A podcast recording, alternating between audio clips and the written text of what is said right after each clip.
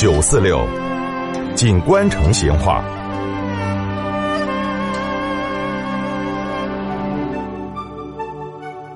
听众朋友，大家好！成都的北门外头的新都哈，是川西平原高上很有名的一个县城。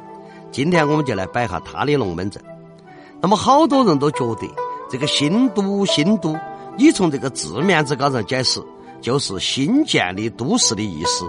嘿，其实哈，新都人家是一座已经有几千年历史的老城了。关于新都设县。那个史书高上嘛，很早就有了记载，《汉书地理志》高上就说了：广汉郡辖十三个县，新都就是第九县。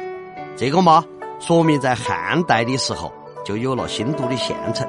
新都县志又说，汉高祖刘邦时期分蜀郡为广汉郡，新都县开始由广汉郡管辖。那么这样子你去推算一下嘛？有新都这个名字已经是两千多年以前的事了，那好多人就要问了，哎，既然都那么老了，为啥子要叫新都呢？嘿，其实哈，新都的这个“新”字是比较成都而言，所以叫它为新都的。也就是说，成都比新都的历史更早。那么新都呢，是一座古老的都城，这个不仅从史书后头可以了解到。而且还可以从啥子唐代留下的宝光寺啊，啥子明代留下的杨状元府啊、贵府啊这些古建筑、古园林高尚得到证实。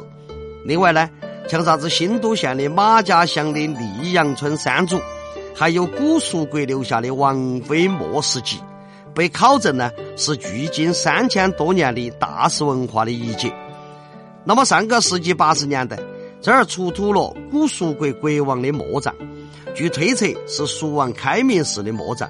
那么，既然蜀王、蜀王妃的墓都在这儿，就说明了啥子呢？说明了他们在世的时候，这儿就已经有了都城了。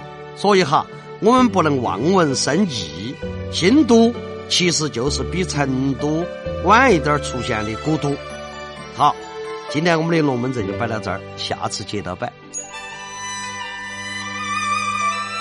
成都的味道，耶，硬是有点长哦。